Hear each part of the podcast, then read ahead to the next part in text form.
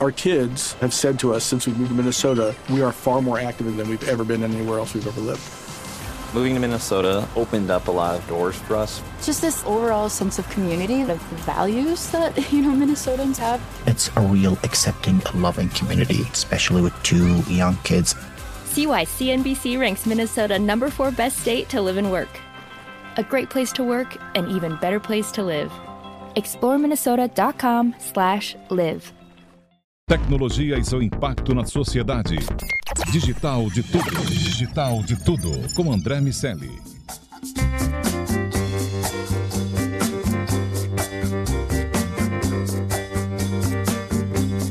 Salve, salve habitantes da sociedade digital, sejam muito bem-vindos. Eu sou André Miceli e esse é o Digital de Tudo, o podcast que fala sobre a influência da tecnologia em nossas vidas. Só aqui na Jovem Pan. Nosso convidado de hoje cuida de produtos digitais, soluções escaláveis, inteligência artificial, plataformas Martech, é colunista da MIT Technology Review, professor da FGV e diretor de soluções e estratégia da Adobe. Ele tem tantos nomes quanto coisas que faz. Pode chamar de Tex, de TX, enfim, Fernando Teixeira, seja muito bem-vindo ao Digital de Tudo. Grande André, obrigado. Sempre uma alegria conversar contigo. Pessoal da Jovem Pan, obrigado o convite. Bora aí. Para completar essa conversa com o Tex, está aqui o meu amigo Iago Ribeiro. Tudo bem, Lago? Tudo certo, pessoal. Um grande prazer estar contigo, Teixeira. Bom, legal. Espero que comigo também, meu amigo. Bom, é, Teixeira. Boa, você... grande Iago. sempre, sempre. Que alegria, Iago. Tex, você é um cara da comunicação que hoje em dia está muito, mas muito imerso no universo da tecnologia. Quero saber como foi essa, não transição, mas essa inserção. Né? Como conta a tua história até chegar na tecnologia. Boa, legal. É, bom, o que acontece? Eu, na verdade, eu trabalhei muitos anos, vamos chamar assim, no que a gente chamava de digital. que não era engraçado, né? Não era tão tecnologia assim, né? O que acontece? Lá nos anos é, 2000, comecei nos anos 2000, uh, até um pouco antes, na verdade, mas não vou entregar a idade, um pouco antes, quando eu estava ali me formando na faculdade, eu ganhei, eu ganhei um concurso lá, eu ganhei uma caixinha de Dreamweaver. Então eu fazia sites, né? E aí dali, anos 2000, fui trabalhar em agências, empresas.com, fui web designer no começo, depois de mudar para a área de negócios e tal. É, e naquela época, né, a gente fazia o digital, então era, era muito segregado. Então, digital o que, que era? Fazer site, fazer banner. Ele era muito a transformação do que você via na comunicação papel, né? Tipo, eu era um designer, eu tinha logotipos, eu fazia folder, folheto colocar isso num formato digital. Então, é, é por isso que era digital. Só que, qual que é a diferença do digital? Né? Naquela época, a tecnologia era o quê? Era o helpdesk, né? Era o cara que estava lá na agência que eu trabalhava, nos lugares, cuidando de servidor, de coisa chata, né? Era meio isso. Tipo, tecnologia são os caras que ficam no porão, fazendo coisa chata para a internet funcionar aqui dentro, que a conexão não é muito boa. E digital eram os caras legais que faziam comunicação também em canais digitais. Só que isso mudou muito nos últimos anos, né? Quando você pensa na evolução que a gente vive, todos nós estamos conectados, né? A gente está aqui falando, gravando, podcast, celular, relógio. A gente, nós nos, deixou de ser o digital é aquela galerinha lá que faz aquela coisinha diferente lá que brilha na, na tela e passou a ser, cara, mainstream, tá na vida de todo mundo. E hoje, você participar deste mundo sem entender de tecnologia mesmo, de dados, de como você usa, de você ser criativo com dados e pensar nesse tipo de coisa, hoje é impensável. Era lá atrás, quando a gente só fazia banner e landing page. Hoje é, requer um conhecimento de tecnologia e a tecnologia deixou de ser a coisa do porão e passou a ser a coisa sexy, legal e os dados e a gente trabalhar com isso todo dia. Então, mais ou menos esse é o resumo aí dos 20 anos aí. Eu acho legal, eu sinto muita saudade da época que a internet inteira era o Flash. Provavelmente tu usou o Teixeira, Muito, muito. Porra, adorava fazer site em Flash, era a coisa mais linda do mundo. Caramba, era, era uma magia, né? Praticamente. Não sei porque acabaram com isso, cara. Mas, mas, é, mas é, essa tua ida pro, pro web design, voltando só um pouquinho antes disso tudo, é, o que, que você teve ali mais ou menos na tua juventude para tomada de decisão, de, desse início de carreira, assim? O que, que te motivou é, ir para esse caminho? Legal, puta, boa. Não, eu adoro falar dessa época, até porque eu ainda uso o meu Photoshop, faço minhas brincadeiras, meus posts. Essa formação de web designer tá aqui comigo até hoje, meus PPTs, eu faço. É, cara, é, é legal se perguntar isso, porque quando a gente entra na faculdade, né, no meu caso lá era em 95, é, eu fui fazer publicidade. E o motivo pelo qual eu fiz publicidade é porque eu me achava um cara criativo, assim, mas tinha muita coisa. O máximo que eu tinha feito antes disso, eu fui presidente do Grêmio na minha escola e eu fazia os cartazes para entrar para o Grêmio e a gente ganhou. Então essa era a minha experiência. E aí um amigo falou, não, pô, meu tio ele é publicitário. Eu falei, o que, que é isso? Ele explicou, sei lá, em, em uns cinco minutos. Ah, legal, isso aí e tal. Pô, foi assim que eu fiz o vestibular e decidi, tá? Não, não tive nenhum aconselhamento de carreira, nada. Eu fui, né? E aí gostei da faculdade, adorei a faculdade, pô, foi mó legal, muita bagunça, pouco estudo, mas muita prática. Não, de verdade, porque o que aconteceu comigo foi isso, foi muito legal. Eu, eu também, ao mesmo tempo que eu estava ali no colegial, eu comecei a ajudar o meu pai. Meu pai é dentista, e ele dá muita palestra, ele é doutor, ele apresenta um monte de coisa. E aí nos congressos que ele apresentava, ele levava slides. Vocês lembram dos slides? Claro. Então, aí o que, que a gente fez? A gente, olha isso, a gente tinha um 486, um PC em casa. Nele a gente tinha um, um CorelDRAW. No CorelDRAW eu montava os slides pro meu pai, fiz um fundo bonito, fiz um logotipo para ele, isso no colegial, tá? E a gente colocava a câmera num tripé, apagava as luzes da casa e tirava a foto da tela do computador. E isso virava slide. E era lindo, era o máximo. Aí o que aconteceu? No meu primeiro ano de faculdade, que eu digo, estudei pouco e brinquei muito, mas logo de cara, juro pra vocês, no primeiro ano, segundo, terceiro mês, tem aquelas, tinha aqueles cartazes de estágio, né, na, na, na faculdade, estágio de não sei o que, estágio de, em agência de propaganda, que é tudo que você quer, né, é o seu sonho. E aí quando eu olhei os cartazes de estágio, estava tudo escrito assim, é, requerimento mínimo, estar no terceiro ano de faculdade. Né, eles pediam isso.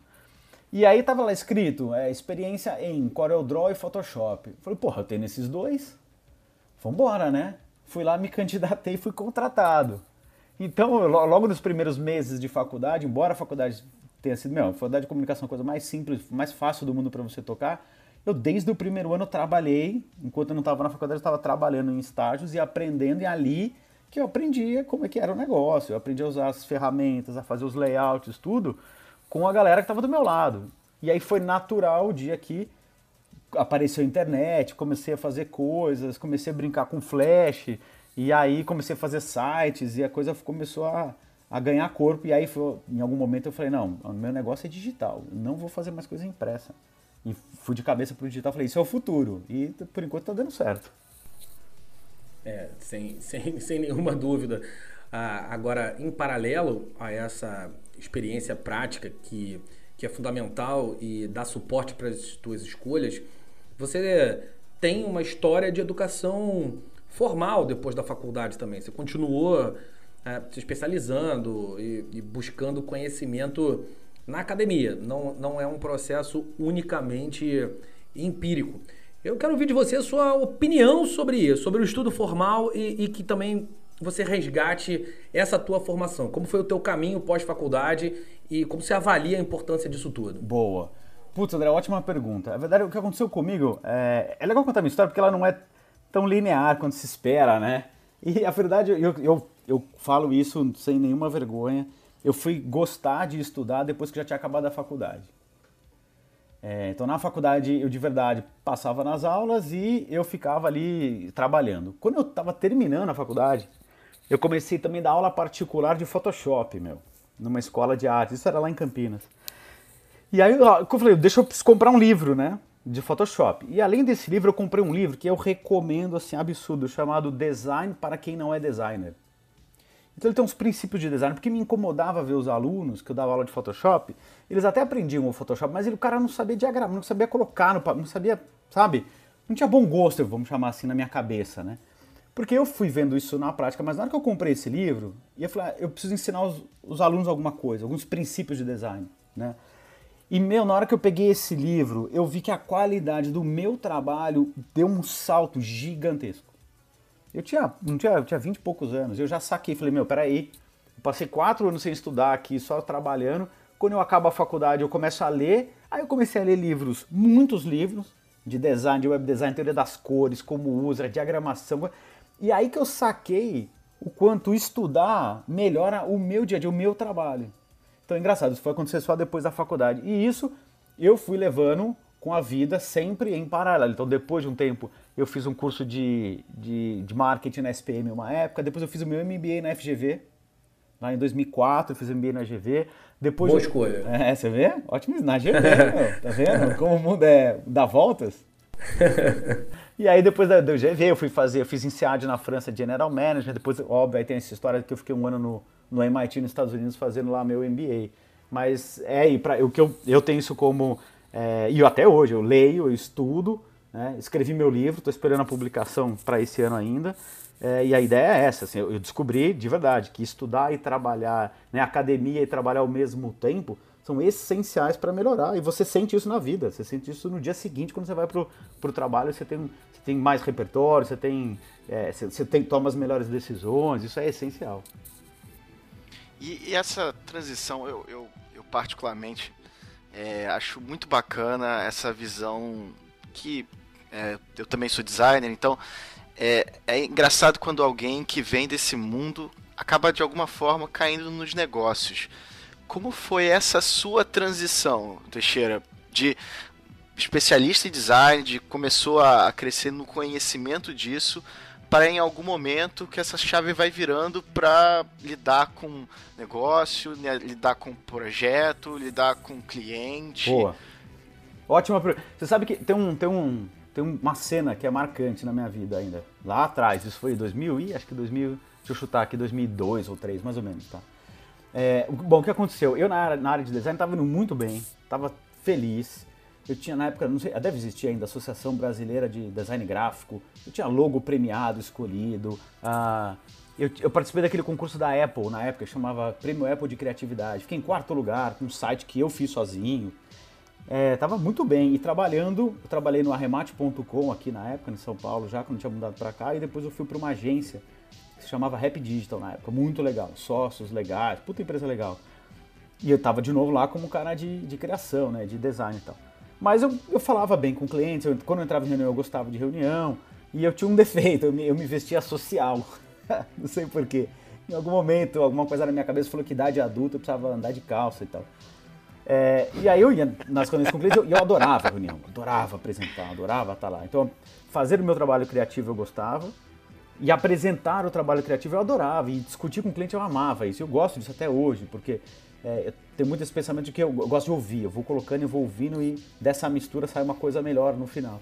E aí teve um belo dia nessa agência, o meu chefe, na época, hoje meu amigo Maurício, me chamou e falou assim: olha, a gente está com uma vaga aqui de atendimento na agência. E a gente vai procurar gente para contratar e tal, mas eu acho que você tem toda a pinta e cara de atendimento, não é só porque você se veste social mas você, cara, vai bem em reunião, você é um cara inteligente tal. Eu queria muito que você pensasse se você quer vir pra cá. E eu me lembro que eu voltei dirigindo para casa, né? Pensando nisso, mas será? E, né? Puxa, tô, minha carreira de design, para mim eu já chamava de carreira, né? Pô, tem tanta coisa legal aqui, prêmio e tal, tô indo bem. E aí, eu, mas eu adoro, sabe? Fiquei na mesa do caminho. Quando eu cheguei em casa, essa cena eu nunca vou esquecer que eu, quando eu fui abrir a porta de casa, né, eu abri, tinha duas revistas embaixo da porta, revistas que eu assinava, tá? Você assina as revistas, e as revistas que eu assinava naquela época, as únicas que eu assinava eram Exame e História é Dinheiro. Aí eu falei, cara, na verdade tem uma coisa dentro de mim já dizendo que eu vou para o mundo de negócios. Eu não assinava nenhuma revista de design. Eu oh, comprava, tal, estudava, mas falei, meu, vai ser, vou de cabeça. E aí fui de cabeça, virei atendimento, e aí nunca mais saí do mundo do, dos negócios. Para mim, a criação virou meu hobby hoje. Agora, pensando no mundo dos negócios, hoje você tem uma função executiva na Adobe que lida com a América Latina. Ah, como é se comportar dentro desse contexto? É diferente lidar com os negócios no Brasil e nos outros países da América Latina sendo brasileiro? Como os aspectos culturais interferem nas tuas atribuições, Tex? Putz, André, ótima pergunta. O que, que eu vejo? E eu vou te falar, vou dar. São três visões. Tem visão Brasil, América Latina e visão Estados Unidos também. Né? Claro, é verdade. É... Você lida com os executivos. Com os executivos. Da, da, da Adobe também. Exato, né? E meu chefe, por exemplo, ele, ele mora no Canadá E ele brinca comigo, ele fala assim, olha, o escritório da Adobe mais próximo da minha casa está a duas horas de avião. Isso antes da pandemia, tá? Então já era assim. Então tem, tem mundos engraçados, entendeu? Quando eu vejo o mundo dos Estados Unidos, eles já estavam em trabalho, muitos, meu chefe, por exemplo, trabalhando 100% remoto. Então, assim, ser remoto, que é uma coisa que era, pra mim era tão estranho, já era comum para muita gente da empresa lá, pro meu chefe e tudo mais, né? O que que eu... E aí aqui na América Latina é diferente. O que, que eu percebo hoje? A gente, latinos, a gente adora se encontrar pessoalmente, mas os gringos também adoram. É, meu chefe, ah, tudo bem, o americano não abraça igual o brasileiro, todo mundo fala isso. É verdade, mas imagina, você trabalha remoto, duas horas de avião do, do escritório, quando tem qualquer evento, você quer encontrar as pessoas, você, você entende, né, o quanto isso é importante. O que, que eu vejo de, de business em geral, tá? O, o, a gente, uma coisa que eu, que eu aprendi na Adobe também, eu já tinha visto em outras empresas internacionais que eu tinha trabalhado, que os gringos odeiam, e, acho, e faz todo sentido, acho, quando alguém vira e fala assim, não, mas na América Latina é diferente, né? Mas no Brasil é diferente, eu é que sei como faz as coisas, né? E aí o que a gente descobre, hoje, as pessoas não gostam de ouvir isso, né? Imagina, eles são uma empresa internacional gigantesca, é, o que eles querem é escalar ao máximo, né? Então o americano tem a cabeça de escala, essa é uma, essa é uma cabeça muito boa. Como é que eu escalo? Como é que eu replico para deixar de ser artesanal em tudo que eu faço? Isso é uma coisa muito legal que eu vejo nos americanos. Aí quando a gente traz isso para a nossa realidade, o que, que acontece, né? Existem as pessoas que falam, ah, não é assim, eu que sei, mas no meio do caminho, isso, a Adobe é uma empresa muito legal para isso, tem o mundo dos dados, né, é, André? A gente, pô, a gente sabe, é, não, não adianta eu chegar para um gringo e falar na América Latina é diferente, ele vai perguntar por quê? E a resposta vai ser, não, é porque na minha experiência, cara, esquece, essa frase não existe, tá? Muito menos para o gringo. A, a resposta tem que ser nos dados. Posso chegar para ele e falar, olha, eu cuido da área de estratégia da Adobe, né, que a gente chama de pré-vendas, estratégia, produtos e tal. Né, como é que a gente encaixa produtos em problemas de negócio de clientes para poder fazer a venda dos, das soluções que a gente tem na nuvem.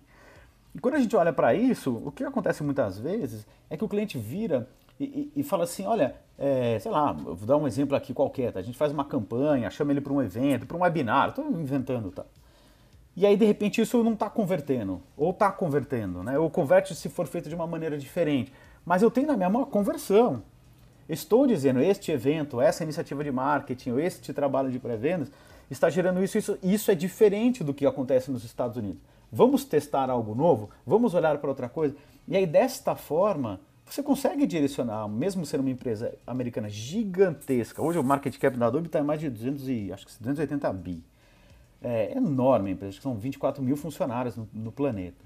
Então você olha para cá, não adianta você ficar né, na sua intuição, experiência, falar, ah, não, aqui é diferente. Não, usa o dado, entende o dado, olha junto, mostra o quanto é, esse entendimento pode trazer novas soluções também escaláveis e o gringo vai abraçar e vai colocar. Então eu acho que é, a, quando, quando a gente nivela pelo dado, quando a gente nivela por uma capacidade analítica, a gente fica muito parecido com o gringo e é muito melhor trabalhar assim do que, como outras vezes eu vi muito na região, das pessoas confiarem na intuição, de falar, não, aqui é diferente, aqui é diferente.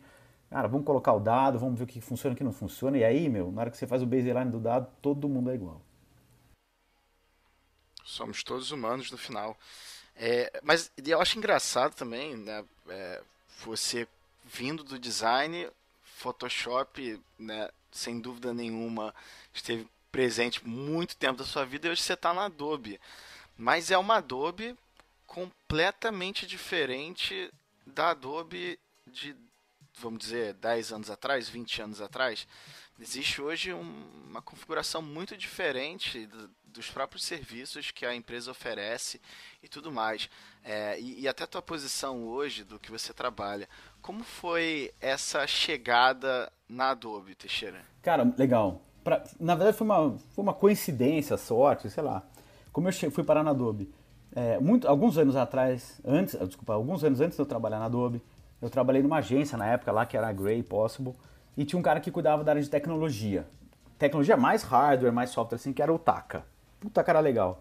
O Taka tava lá e o, e o Taka foi pra Adobe, né? E eu na época falei, nossa, Adobe, cara, o que, que você vai fazer lá na empresa do Photoshop e tal? E ele me falou, não, meu, Cara, você tem que ver, eu já conheci o Omniture Analytics, eu sabia de algumas coisas. Ele falou, não, vou te mostrar mais. Um dia ele me mostrou o universo de outras coisas que são essas ferramentas para marketing, né? Eu falei, cara, que animal. E ele tá lá posicionado no Gartner, no Force, é a melhor solução. Eu falei, meu, que animal, taca. E ele foi Beleza, e ele estava lá na Adobe. Alguns anos depois ele me liga e fala: fui promovido, estou indo para a Adobe dos Estados Unidos, minha vaga está aqui aberta, você não quer participar do processo? E aí eu participei e entrei na Adobe, né? E aí o que eu acho que é interessante é o que, que eu vi, eu, assim, se eu traçar um paralelo entre a minha vida e a da Adobe, faz todo sentido, porque eu, eu sou um cara de criação. Eu vim da criação, eu usava Photoshop, Dreamweaver, todos os produtos ali da, da nuvem criativa, né? Premiere, olha aí, olha quanta coisa boa tem.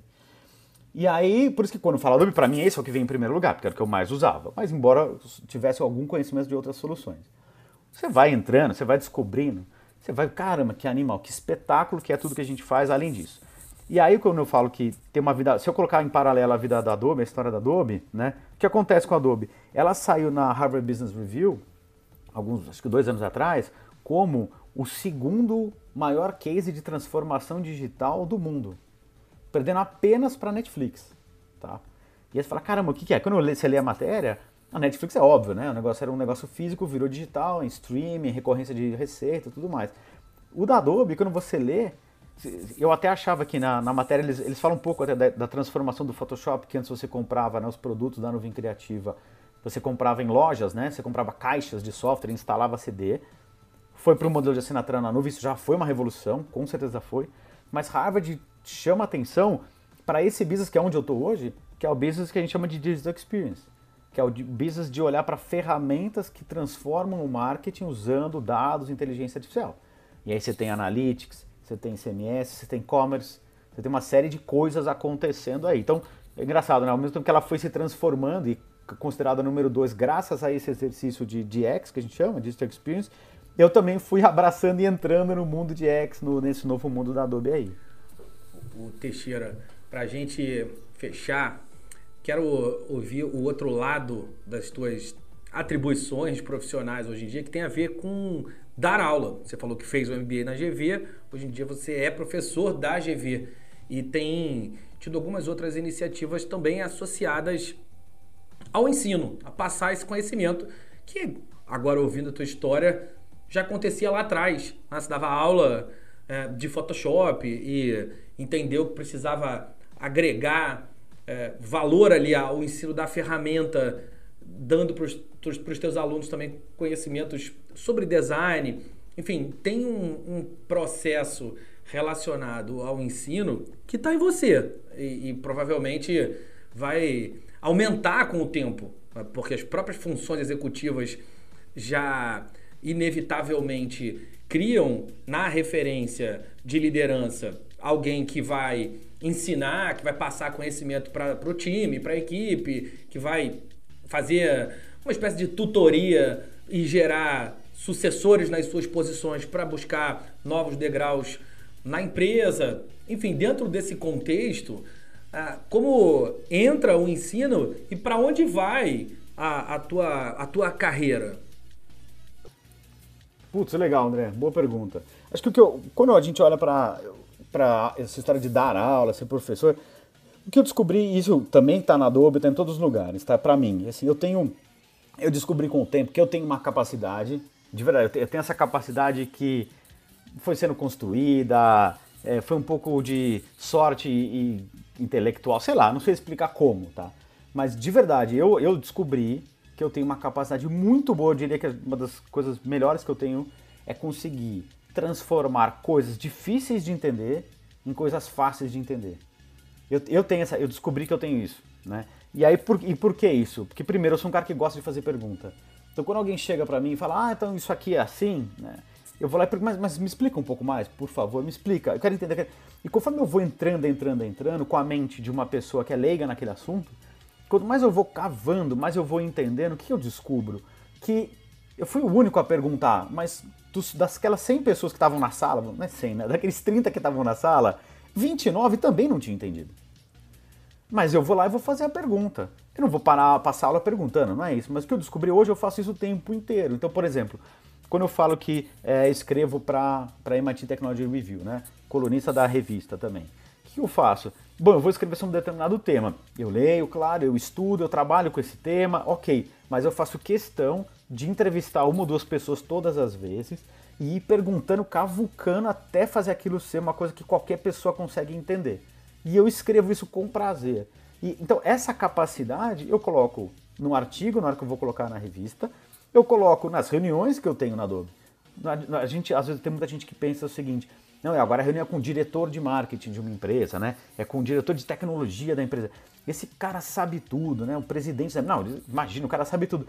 E as pessoas não sabem de verdade. Então você, quando você vai lá e explica inteligência artificial né, de uma maneira que qualquer leigo entende, fazendo uma comparação com o carro que dirige sozinho, contando uma história legal, falando uma história que, que a gente conhece de um varejista, sei lá, e vai fazendo isso tangibilizar, traz exemplos.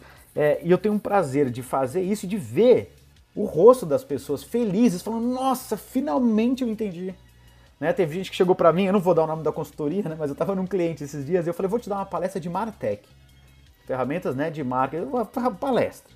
Vai ser meia hora, vou te explicar tudo em meia hora. Nossa, mas é muita coisa para explicar em meia hora, né? Mas vamos lá, vamos fazer esse exercício. Quando acabou, a CMO dessa empresa, que é muito grande, virou para mim e falou assim: Olha, eu vou te falar um negócio. Finalmente eu entendi. E olha que eu paguei uma grana no, na consultoria X, que ficou aqui três dias dando um curso de Martech e eu não entendi 10%. Você está aqui me dando uma aula que eu estou amando. Isso para mim é um prêmio, é uma delícia e eu faço questão de fazer isso na aula, de fazer isso na, em todos os lugares, que é fazer essa transformação e ver a alegria das pessoas quando elas entendem uma coisa que era teoricamente complexa em, em todos os lugares e aí elas óbvio, vão replicar isso, vão usar de novo, vão contar para os amigos, né?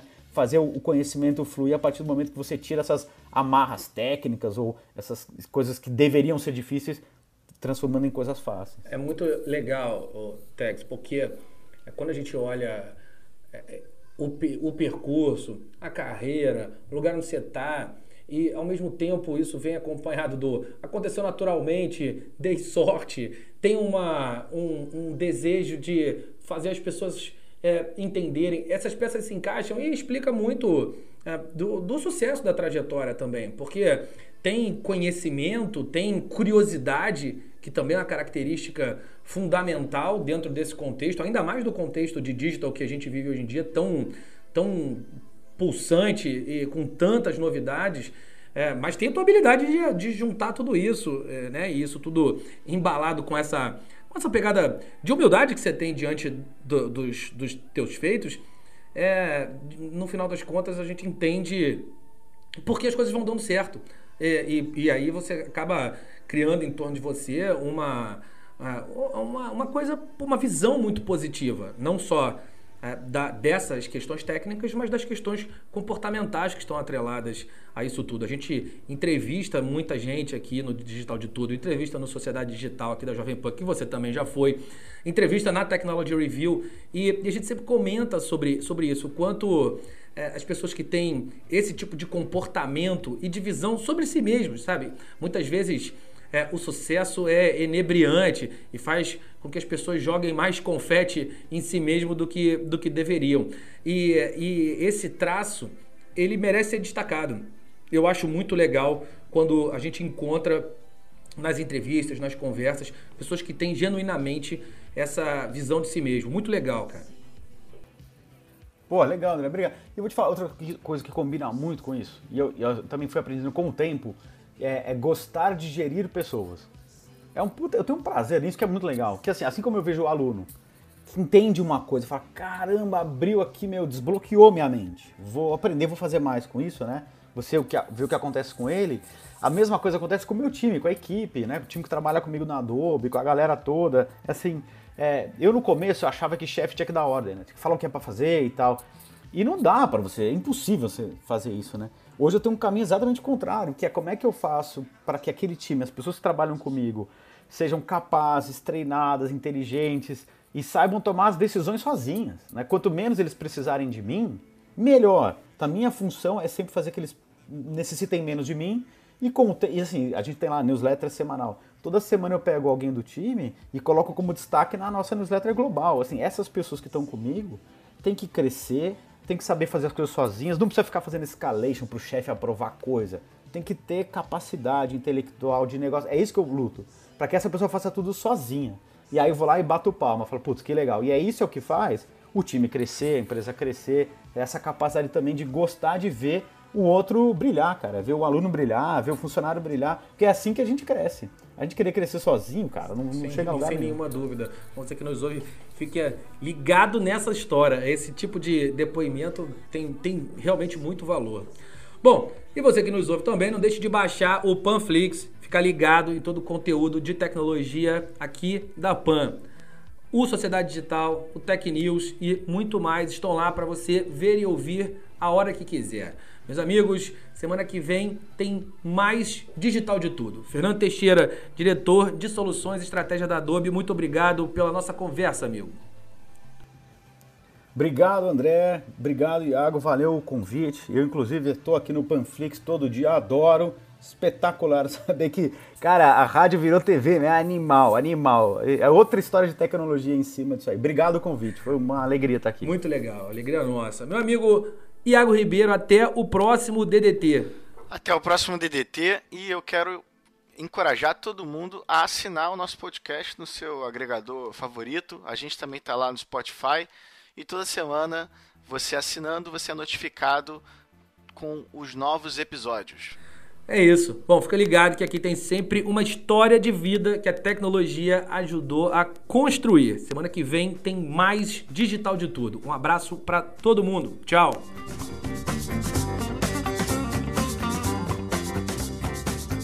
Tecnologia e seu impacto na sociedade.